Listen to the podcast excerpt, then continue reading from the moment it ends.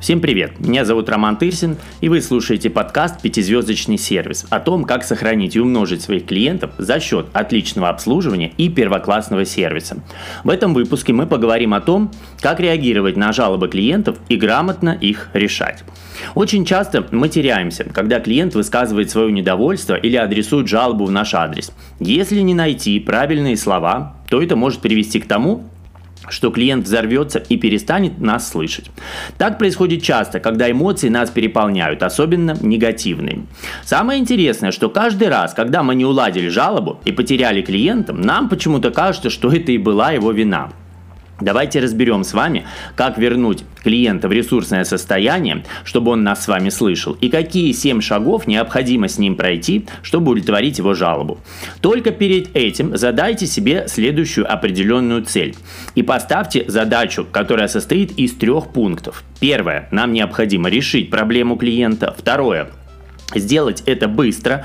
И третье, самое главное, оставить клиента довольным. Если мы не решили хотя бы одну из трех а, поставленных задач, жалоба считается нерешенной, и э, клиент, скорее всего, уйдет от нас и больше к нам никогда не вернется.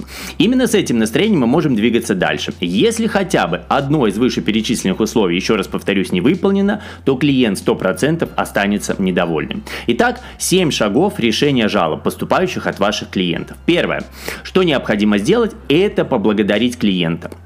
Второе. Необходимо искренне извиниться и проявить эмпатию. Третье. Пообещать решить проблему или сложившуюся ситуацию.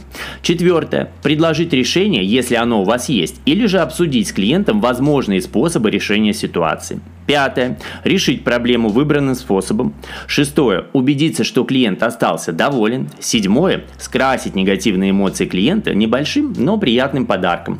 Комплимент окончательно уберет неприятные эмоции, которые могли остаться у клиента, даже если вы решили ситуацию. Гость все равно потратил свои нервы и время. Итак, помните, что по статистике, если клиент жалуется, один клиент жалуется, то 10 таких же клиентов уже давным-давно молча вас покинули.